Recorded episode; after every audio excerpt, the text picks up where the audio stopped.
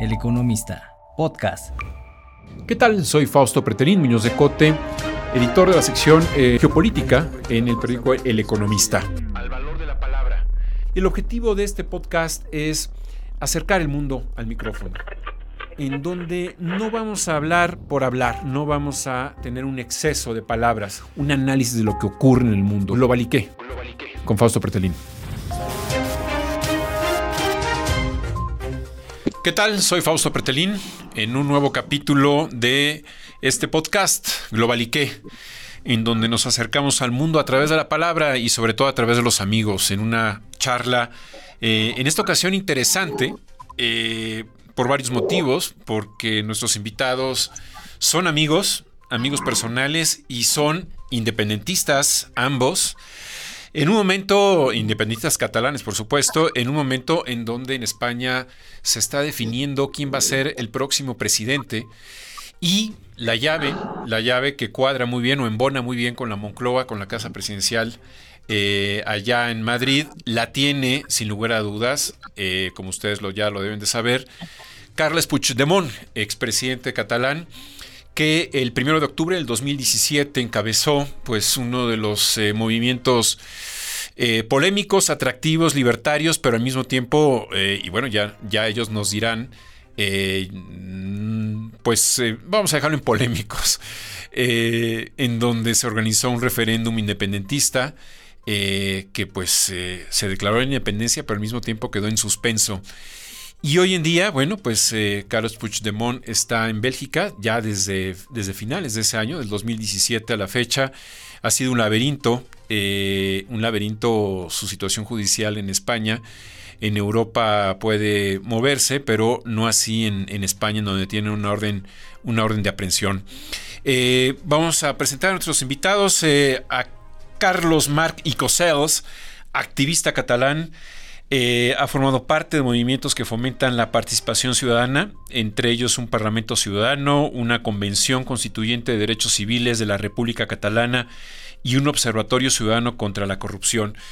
Y también le doy la bienvenida a Sergi Alcón Gibert licenciado en Geografía e Historia, es activista catalán. Bienvenido, Sergi. Ah, hola, Fausto y Carlas. Eh, primero de todo, me gustaría dar un saludo a todos los compañeros mexicanos y un especial recuerdo por lo bien que trataron los exiliados catalanes después de la guerra civil. Muchas gracias. es un gusto, Sergi y Carlos, platicar con ustedes esta, en esta ocasión eh, y esperemos que nos escuchen más allá de México. Es un podcast que está pues en la página de Economista y en varias plataformas.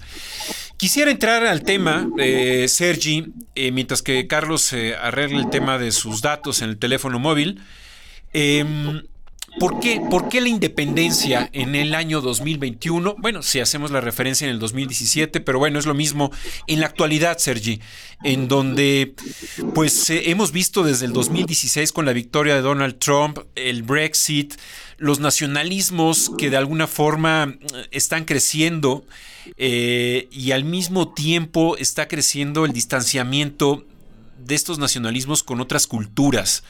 Eh, ¿Por qué Cataluña eh, pide la, independencia? Eh, para gobernarnos bien. el principal problema de, de, Cataluña que tiene con el Estado español es un mal gobierno. Cataluña no consigue gobernar eficazmente pues, su economía, sus infraestructuras, sus transportes, el tejido productivo, la sanidad, la educación y además ve cómo eh, su cultura y su lengua son perseguidas y son eh, minorizadas hasta ridiculizadas, si se puede decir. Entonces es más bien casi como un acto de justicia y un acto de, defensa legítima. Eh, cuando mencionas mal gobierno, bueno, pues creo que en México también tenemos un mal gobierno. Eh, Estados Unidos, eh, habrá mucha gente que diga que el presidente Biden tiene un mal gobierno y otros dirán que tiene un buen gobierno. Eh, digamos que está en todo el mundo, es decir, las decisiones de los, de los gobernantes se guían en muchas ocasiones no por la racionalidad, sino por los, los ánimos electorales. Pero, pero esto no, lo, no, explicaría, eh, Carlos, el hecho de una independencia, ¿no? Mm, sí que lo explica porque hay estudios que demuestran eh, un expolio fiscal del Estado hacia Cataluña, de manera que de los impuestos de, los ciudadanos catalanes, el retorno que recibe en forma de servicios sociales y en forma de infraestructuras en forma de sanidad. O sea, cuando hablamos de infraestructuras y servicios sociales, estamos hablando de una cosa tan sencilla como la sanidad o, la educación, que son básicos y han de ser universales. Y eh, ese expolio por encima de lo razonable eh, hace peligrar la productividad de, Cataluña, los derechos sociales de los catalanes, y eso es algo eh, intencionado y sostenido desde hace más de 300 años. Y con eso se está potenciando un centralismo de, la ciudad de Madrid que parece como si quiera concentrar todos los recursos y eh, potenciando una especie de capital, eh, supercapital desproporcionada que corre el riesgo de ahogar la economía real, que no solamente lo sufre Cataluña, lo sufre en general todo el Estado, pero especialmente el arco mediterráneo, del cual Cataluña sería capital, pero también al sur de Cataluña, Valencia, las islas y así hasta, hasta Tarifa.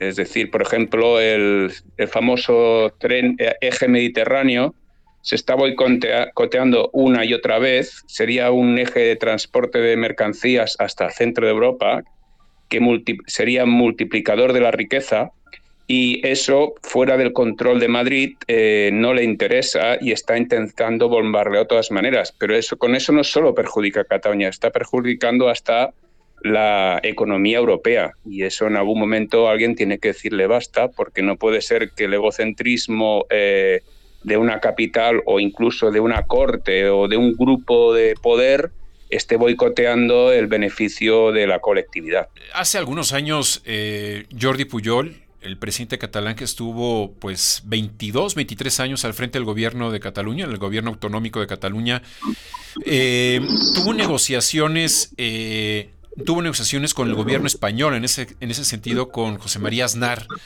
Eh, la autonomía de alguna manera tiene los cauces para poder negociar incremento de presupuesto, infraestructura, eh, ¿Eso no sería suficiente para de alguna manera tranquilizar los ánimos, independentistas? Porque vemos que llegó al gobierno el presidente Mariano Rajoy y sí, es verdad, le dio la espalda a Cataluña, le dio la espalda al País Vasco. Era un, personaje que quizás era demasiado nacionalista español y se olvidó de los nacionalismos periféricos. Pero en términos generales siempre ha habido una necesidad de ambas partes, ¿no, Carlos?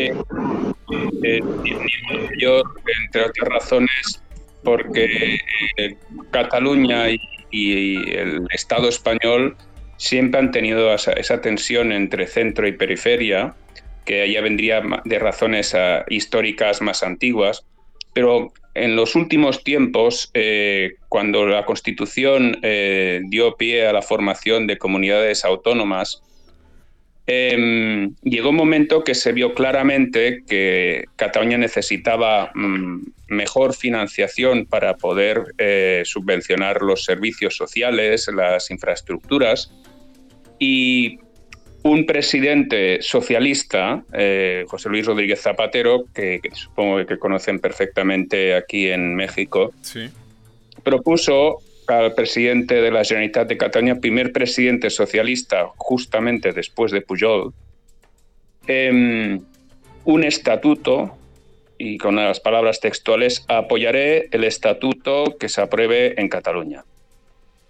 Eso fue pues, eh, la zanahoria, pero la realidad, después de unas negociaciones eh, muy duras, a pesar de que el proyecto inicial del estatuto estaba aprobado por el 90% y ahí lo dejo, el 90% de la representación del Parlamento de la Generalitat de Cataluña fue boicoteado por un, bueno, por toda por todo el poder y por todos los medios, por el, poder de Madrid, hasta el punto que hubo un el que era presidente de la comisión eh, que tenía que estudiarlo, comisión mixta entre Senado y Congreso, el señor Alfonso Guerra, eh, dijo que cepillaremos el Estatuto de Cataluña.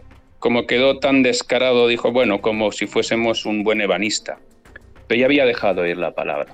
El hecho es que ese estatuto que fue recortado de como había salido en el, en el Parlamento, no fue suficiente con eso, sino que ahí sí que te doy la razón. El señor Rajoy y el PP em, empezaron una campaña de firmas contra el estatuto, hasta el punto que, que el tema llegó hasta el Constitucional y el Constitucional eh, declaró inconstitucionales una serie de artículos que prácticamente vaciaban de contenido el, estatuto. De acuerdo.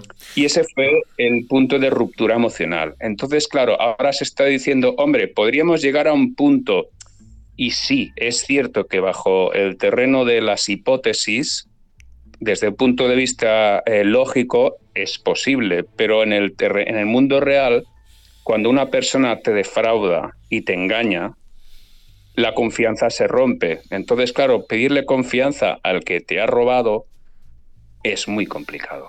Entonces se necesita por ejemplo, lo que dice eh, Puigdemont, Carlos Puigdemont, se necesita un mediador externo que verifique que lo que se está haciendo se va a cumplir o al revés, que diga que no se está cumpliendo. De acuerdo. Bien, Sergi, después de lo que comenta Carlos, eh, tú, de alguna forma lo que, lo que menciona Carlos eh, son políticos.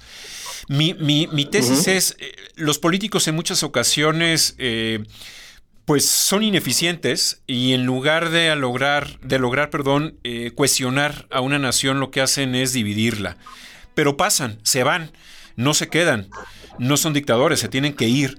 Em, mi pregunta es, en la actualidad con el presidente Pedro Sánchez, ¿no sientes que haya un acercamiento em, más cercano eh, o las intenciones que tiene el presidente Sánchez con el gobierno catalán son mucho más positivas, eh, obviamente también para su ganancia, por supuesto, eh, que la que tuvo en su momento Mariano Rajoy? permíteme dos conceptos muy rápidos para dejar claro a la audiencia. Cuando se habla de nacionalismo se entiende muchas veces eh, en regímenes fascistas, sobre todo en el pasado, el tema catalán está más relacionado con un tema de emancipación nacional, no con nacionalismo. Entonces, respecto a lo que comentas de Pedro Sánchez, eh, mi opinión personal es que eh, no hay un acercamiento, hay una necesidad, como tú has comentado, y en el fondo el nacionalismo o el españolismo de PSOE y PP están muy cerca. Eh, simplemente que eh, el PSOE sabe ser mucho más civilino y como las ranas en, agua en agua caliente van hirviendo, van hirviendo y que sin que te des cuenta, eh, pues ya te han, ya te han engañado. Bien, y entonces, ¿tú consideras que lo ocurrido el primero de octubre del 17 tiene que volver a pasar? Es decir, un nuevo, un nuevo referéndum?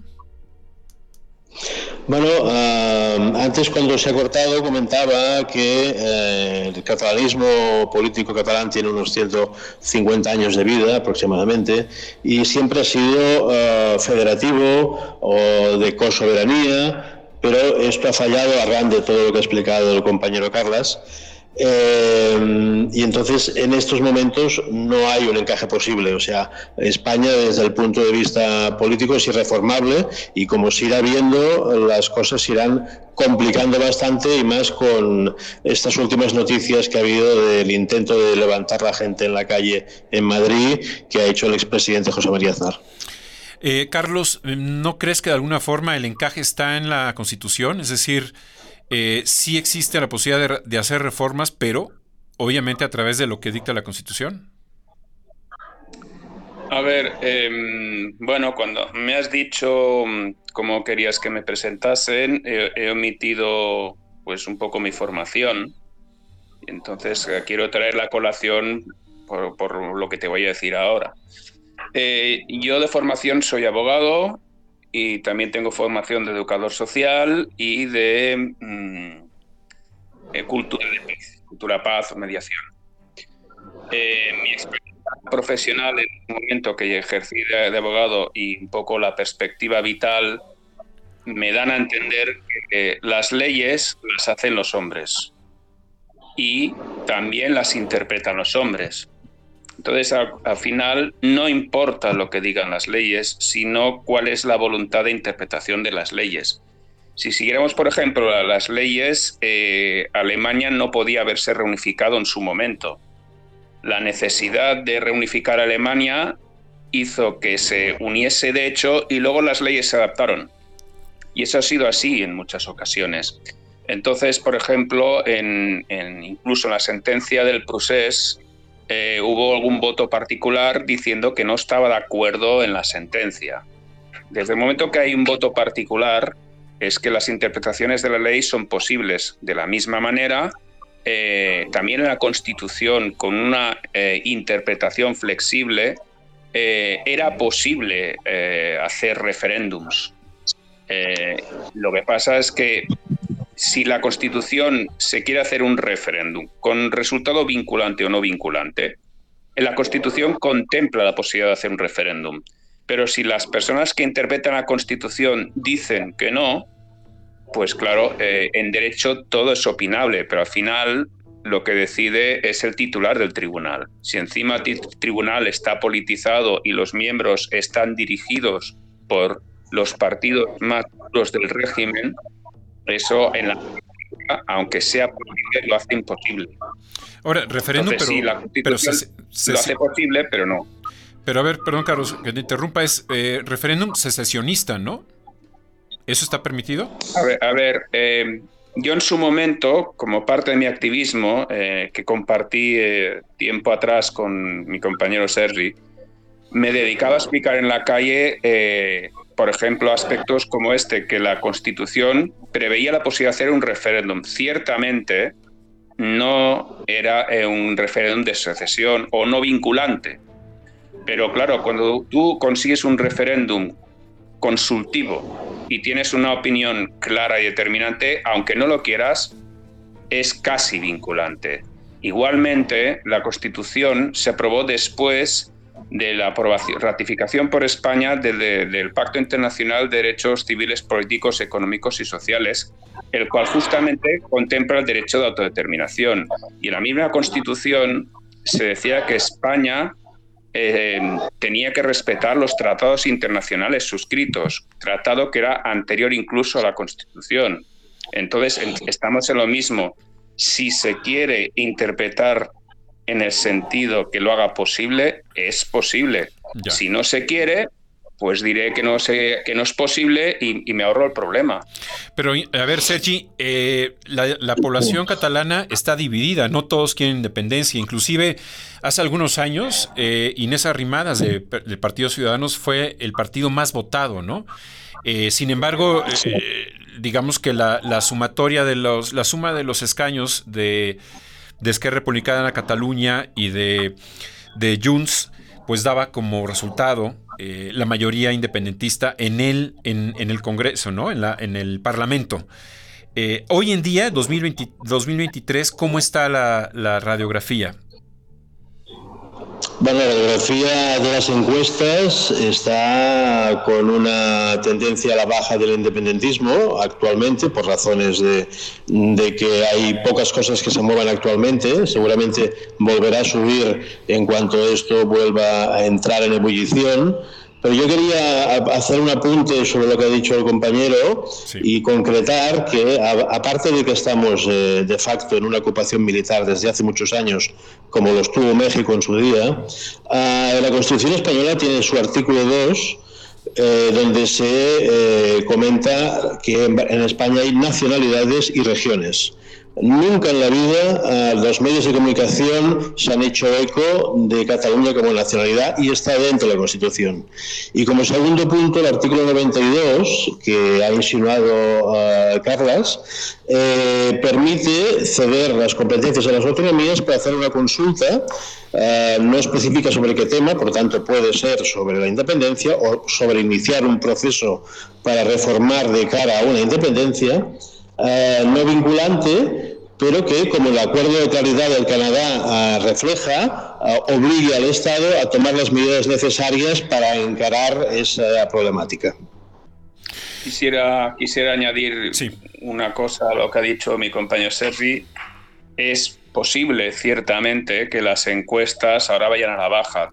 Todos sabemos que las encuestas tienen una fiabilidad eh, limitada y opinable, pero la realidad eh, absolutamente indiscutible es que ahora mismo en Cataluña el gobierno eh, del Parlamento de la Generalitat fue elegido después de obtener el 52% de los votos del censo de partidos independentistas.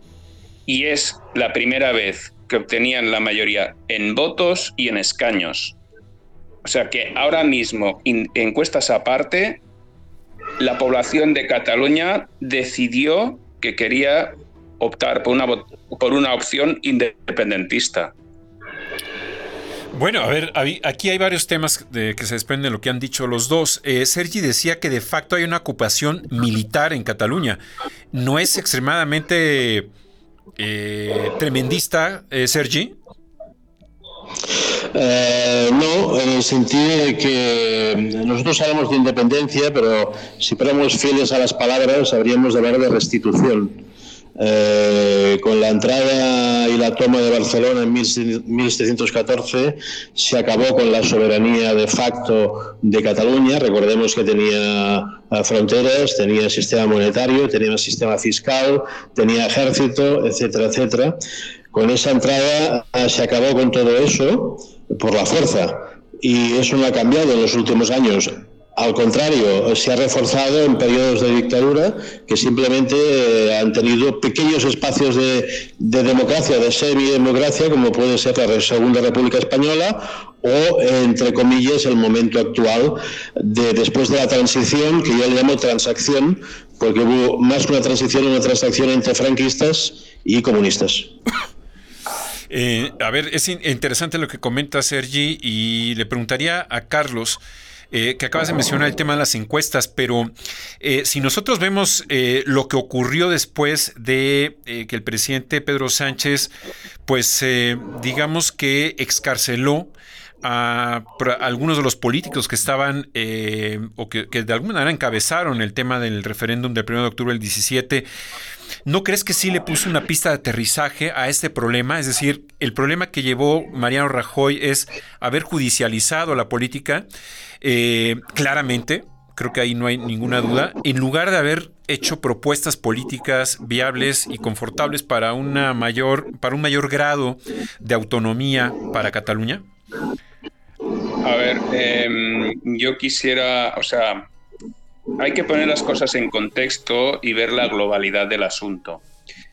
Eh, como bien dices, eh, cuando hay algún conflicto, la forma de desescalar el conflicto, una de ellas justamente pues, es eh, sacar de la cárcel a las personas que se ha puesto.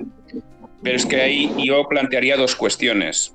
Primero, como ex abogado, o sea, abogado que llegó a ejercer y estudiando en la universidad pública, eh, puedo decir con plena contundencia que la sentencia del proceso fue una absoluta monstruosidad jurídica.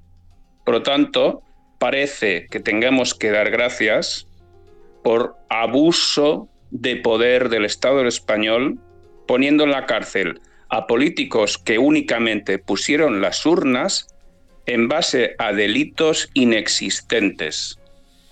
Eso de entrada. ¿Vale? Sí. Entonces, en cuanto a la posibilidad de volver a una cierta normalidad, es que el problema es que no se puede reconducir, porque cuando Cataluña planteó un estatut que sería la norma inmediatamente inferior a la Constitución y que tendría su máxima, eh, digamos, máximo rango en la comunidad autónoma de Cataluña dentro del Estado español, esa norma la que salió con el 90% de apoyo del Parlamento, primero fue recortado en el Estado y luego fue recortado por el Tribunal Constitucional. Entonces, ¿qué puede ofrecer España a Cataluña si lo que Cataluña hizo siguiendo todos los procedimientos establecidos en la Constitución fue boicoteado por dos veces?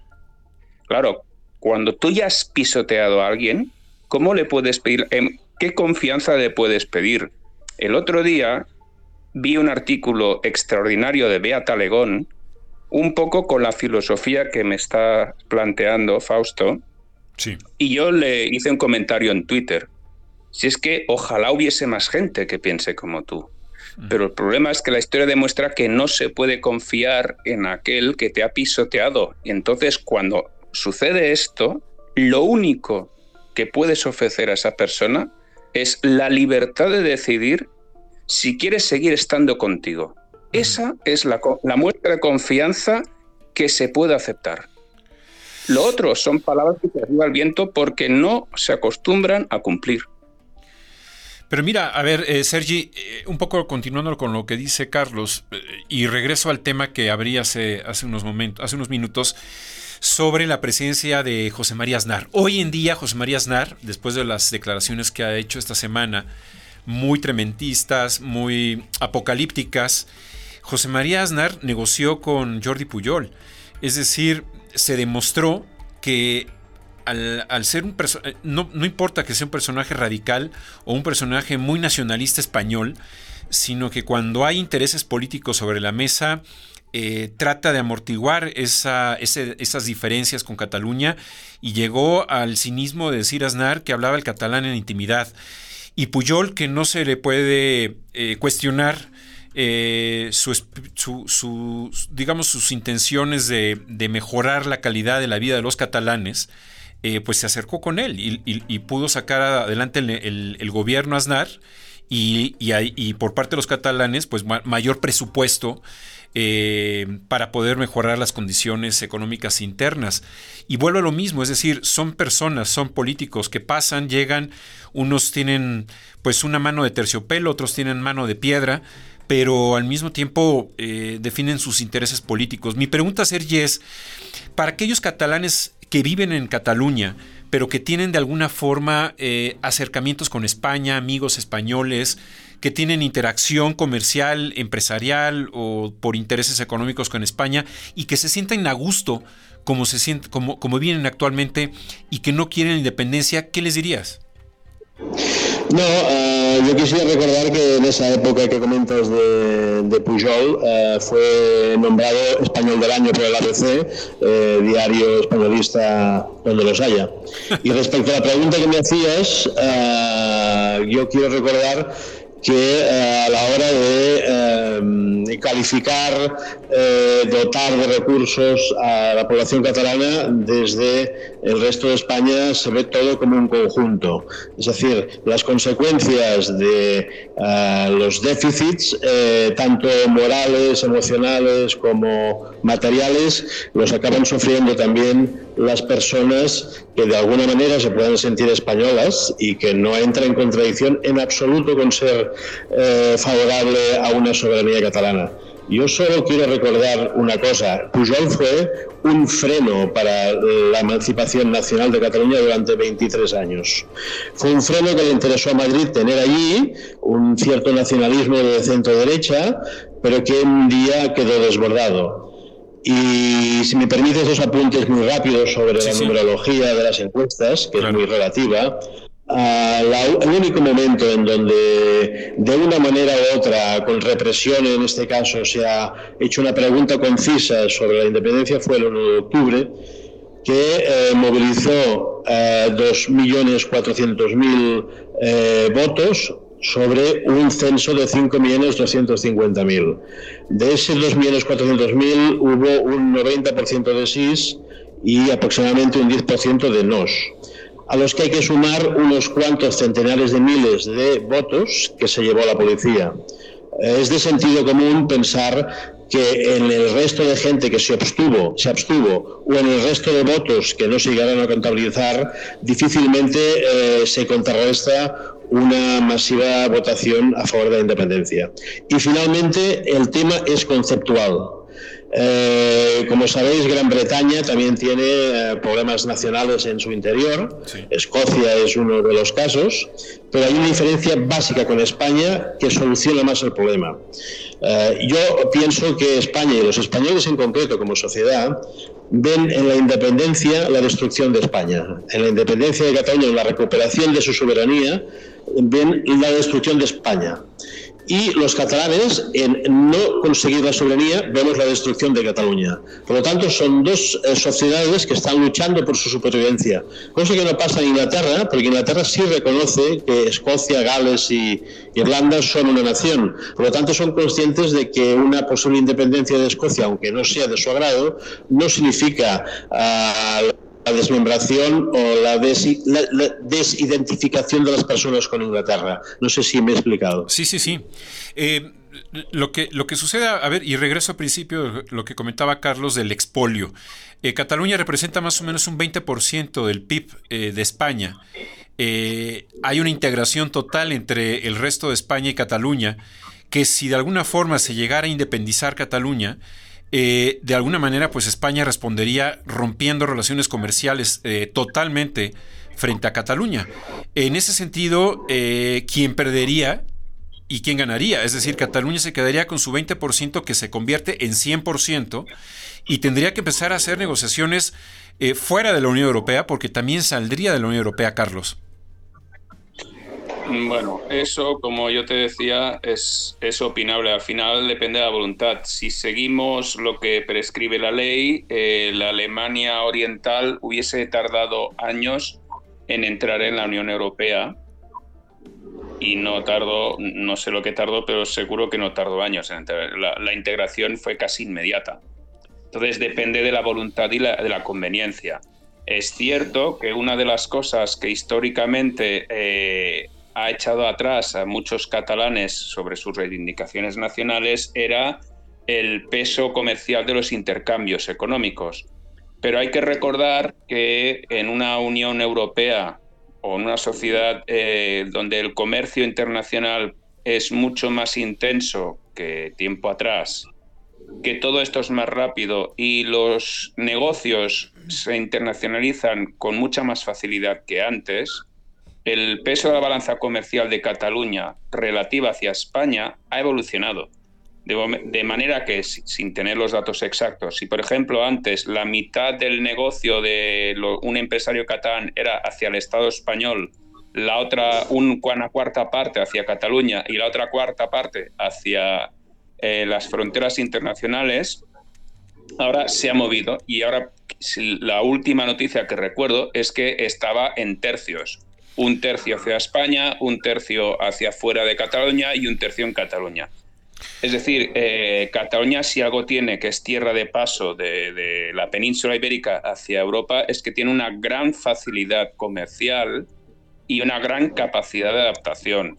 En ese sentido, quien más sufriría sería Madrid. Evidentemente, en todo cambio, pues hay sacudidas y hay una necesidad de adaptación, pero no hay la más mínima duda de que Cataluña tiene una gran capacidad de internacionalización económica. Y Sergi, eh, dicho esto, perdón, quisiera añadir una cosa respecto a lo que ha, comentado antes Sergi. Sí. Eh, y, a la pregunta que planteabas tú, Fausto, en el sentido de que si esto es cosa de los políticos hasta cierto punto. Hay mucho más que los políticos que, están por delante. Es decir, eh, hay un libro extraordinario del señor Damián del Clot eh, que habla del lofer o Estado profundo y la estrategia de represión contra el independentismo catalán. Esta estrategia eh, la describe básicamente después de la guerra civil, la depuración que hubo de cargos de la República, no solo políticos, sino también académicos y en, posiciones judiciales. De manera que ha ido perpetuando una sucesión de doctrina y de pensamiento que ha inundado todo el Estado español y, su forma de pensar y actuar. Pensar que solo que cambien los políticos eso va a cambiar, no, porque el pensamiento ha estado implantado y es muy difícil de cambiar.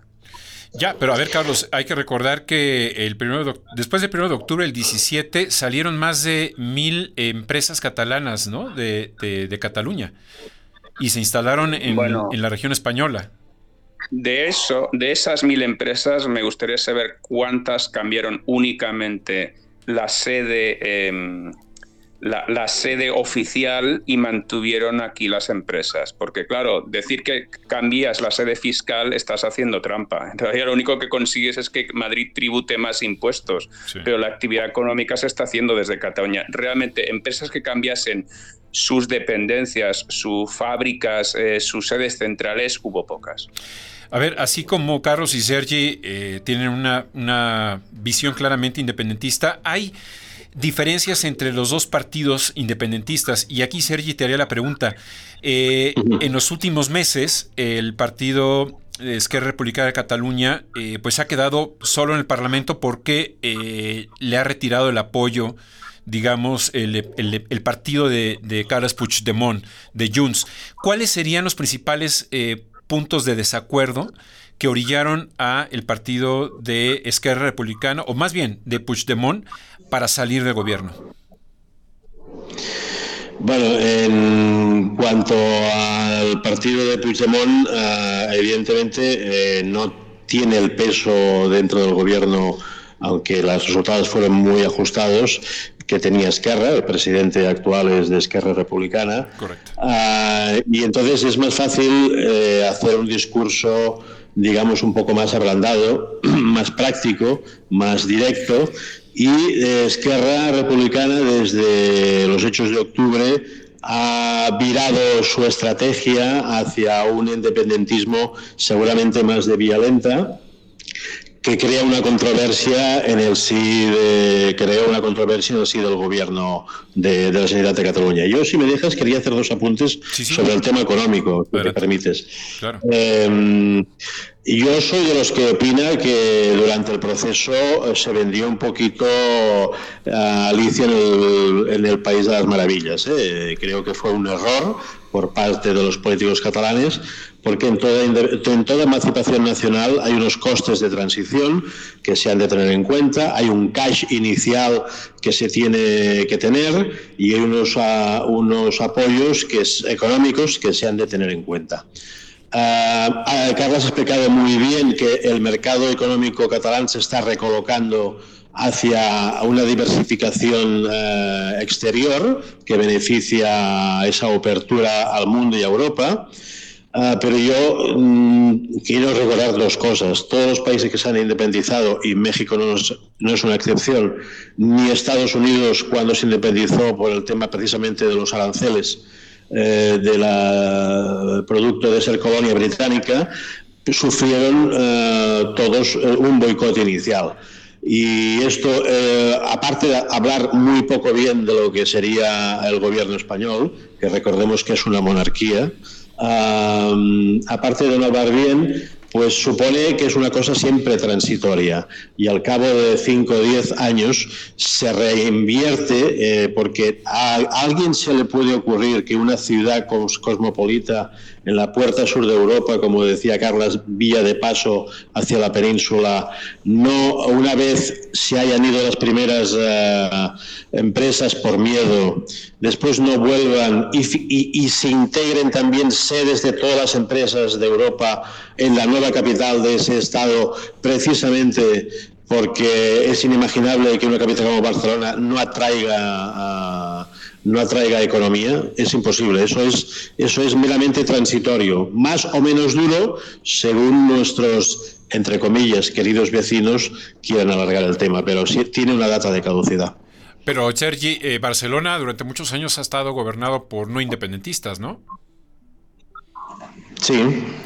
Y de alguna manera, pues habla precisamente de la inclinación que tienen hacia, pues, una ciudad cosmopolita, una ciudad integrada a Europa, obviamente a España, eh, y sería, sería un poco complicado, pues, eh, que, en un principio no se aguantaran cinco años o diez años de una crisis económica profunda. Como tú mencionas, creo que sí, eh, este, esta analogía que haces de Alicia del País de las Maravillas, sabíamos, los que estábamos siguiendo el proceso, el proceso eh, catalán que pues al no tener moneda, al no tener un colchón donde saltar, es llámese la Unión Europea, era muy, muy complejo el poder eh, pensar en una independencia de un día para otro. Sí, sí, sin sin duda fallaron cosas y otras se hicieron muy bien. El 1 de octubre es el movimiento democrático solamente más grande que se ha hecho en Europa, junto con las movilizaciones.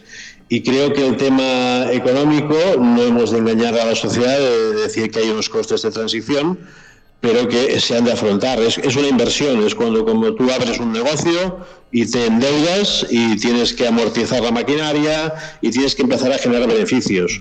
Eh, y eh, la, la, red económica catalana, como ya demostró cuando era soberana, antes de la ocupación militar, es perfectamente emprendedora como para salir de eso, pese a un primer boicot inicial.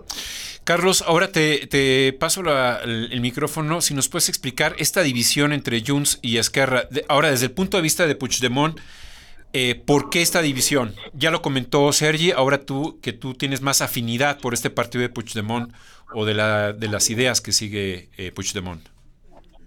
Bueno, em, una de las principales diferencias viene desde el octubre del 2017 cuando, bueno, octubre-noviembre, cuando detuvieron a Junqueras y al resto de políticos que se quedaron aquí, enseguida el señor Junqueras sacó un artículo en la prensa eh, diciendo pues que no éramos suficientes y que teníamos que esperar más tiempo a convencer a, la mayoría de la sociedad para que esto cayese por su propio peso, que teníamos que ir a una vía lenta. Em, claro, eso mm, hubo mucha gente que, no estuvo de acuerdo. Claro, eh, el hecho, la verdad absoluta de eso no es que no fuéramos suficientes, sino que tuvimos un Estado con la porra, con la policía, con la Guardia Civil y si hubiese sido necesario el ejército, aunque dijeron que no lo harían, eh, dispuestos a impedir eso. O sea, no es que la gente no lo quisiera, no fuéramos suficientes. Es que había un poder represor dispuesto a impedir eso. ¿Vale? Entonces, esa fue la primera discrepancia. La segunda discrepancia, aparte de que es respetable que hubo gente que decidiera quedarse y gente que decidiera marcharse, lo cierto es que había un dispositivo previsto para que todo el gobierno marchase. Inicialmente marcharon casi todos, aunque luego volvieran unos cuantos.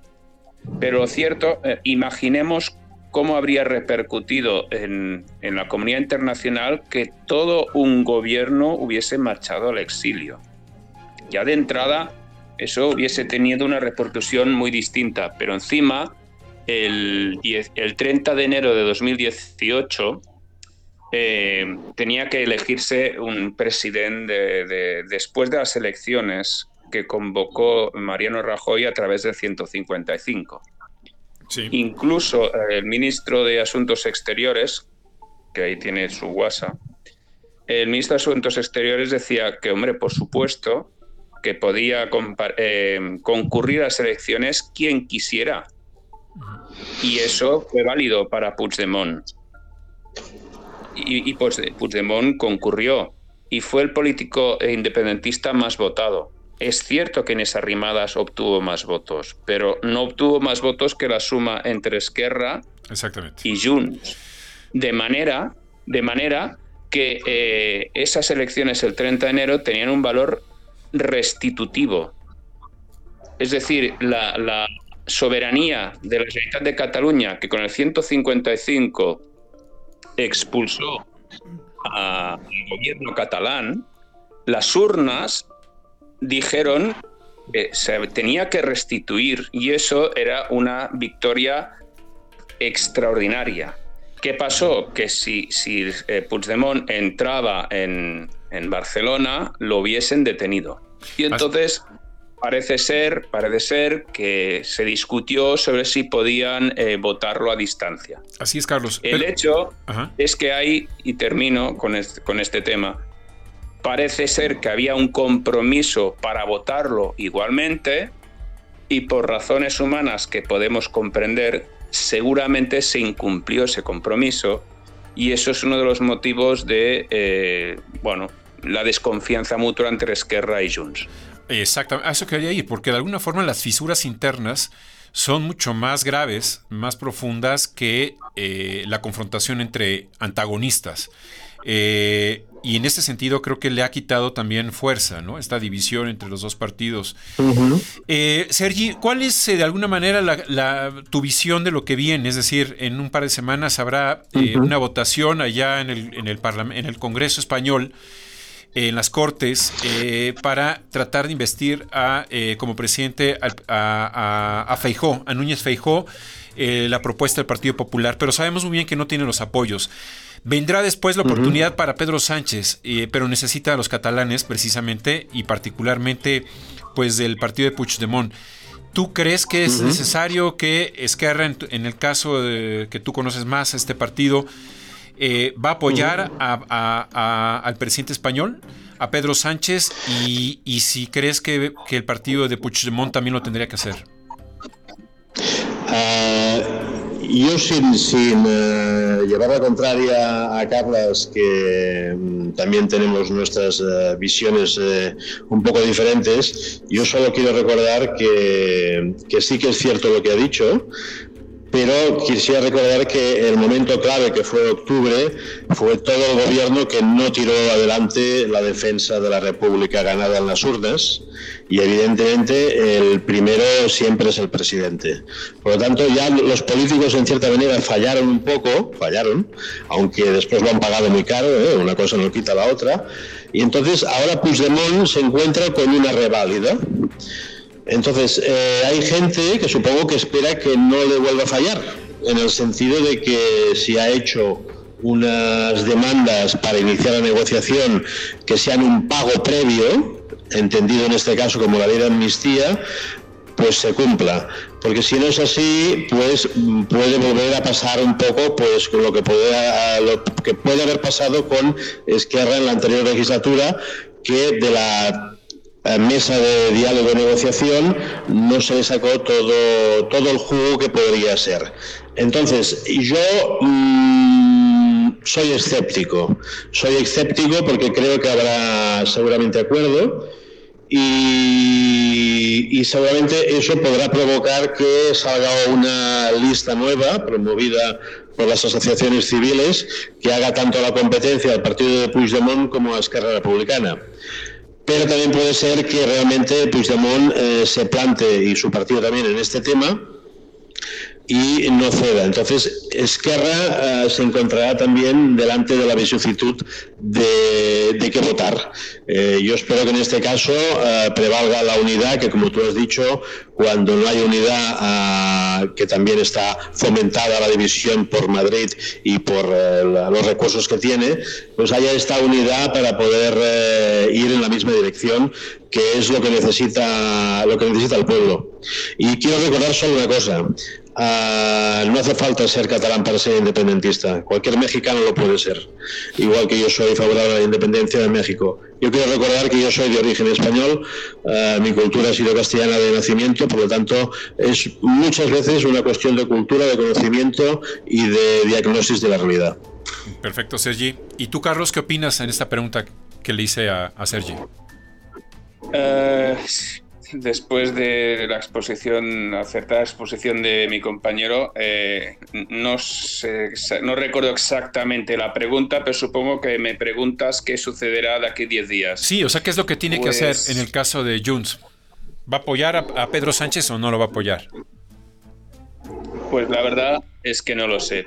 Eh, y, y a veces hay que ser lo más humilde que se pueda cuando no se tiene una respuesta. Eh, está, está abierto. A ver, em, hay gente que opina que Puigdemont debería aprovechar este momento que tiene la fuerza que tiene para conseguir grandes avances. Y no hay duda que la amnistía sería un avance para los más de 4.000 represaliados eh, judiciales por eh, la imputación de la justicia y del aparato judicial represor, que no es ninguna exageración yo entiendo que estas 4.000 personas que seis años después todavía están sufriendo las consecuencias, sería un alivio. Lo que no sabemos bien bien si eso sería bueno para la aspiración independentista de, Cataluña. Por otro lado, hay quien dice justamente que si no se aprovechase este momento, eh, sería volver a lanzar los dados y que en unas nuevas elecciones no se tuviese esa capacidad de conseguir algún avance. Yo puedo pronosticar sin, sin mucho margen de error que si se van a elecciones porque no se cumplen las condiciones que ha puesto el presidente Puigdemont, eh, podéis eh, estar seguros que el voto independentista crece. Porque en las últimas elecciones, justamente por el desánimo del, elector independentista, hubo una abstención importante porque había esa frase de decir mi voto no sirve para nada. Pero si ese voto se demuestra que sirve para bloquear y condicionar y conseguir avances, seguro que se multiplicaría. Entonces, en esas condiciones habría que ver si se vuelve a dar una posición similar o no. Por lo tanto, eh, me veo incapaz de pronosticar qué va a suceder. Entiendo.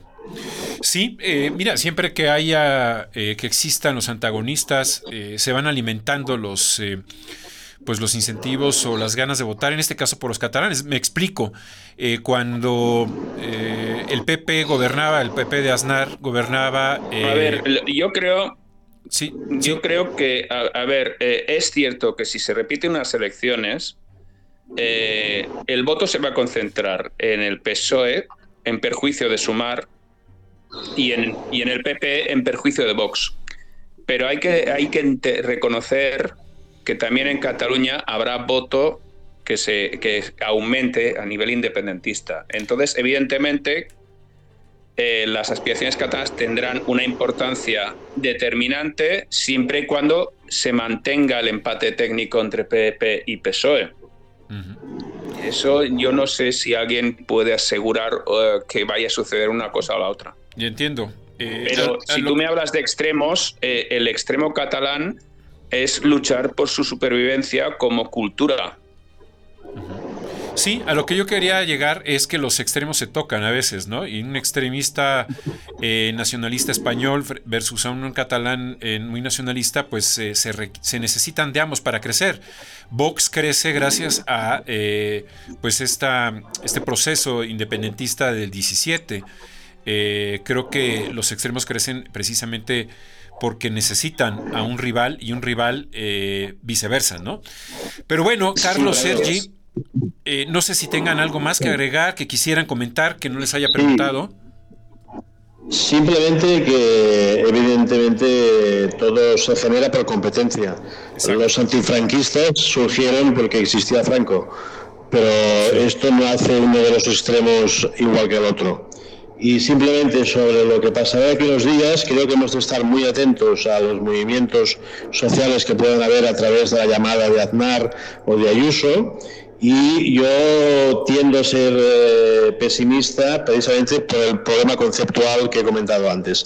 No hay una comprensión de que Cataluña es un ser vivo eh, propio, sino hay una concepción en España de que es una parte, es un brazo, no una persona eh, autónoma. Y bajo esa concepción no hay acuerdo posible y tarde o temprano se ha de afrontar el conflicto democrática e institucionalmente, por supuesto. Eso es importante, que sea democrática e institucional. Muchas gracias, Sergi. Muchas gracias por tus comentarios. Carlos, no sé si quisieras ah, cerrar con algún comentario.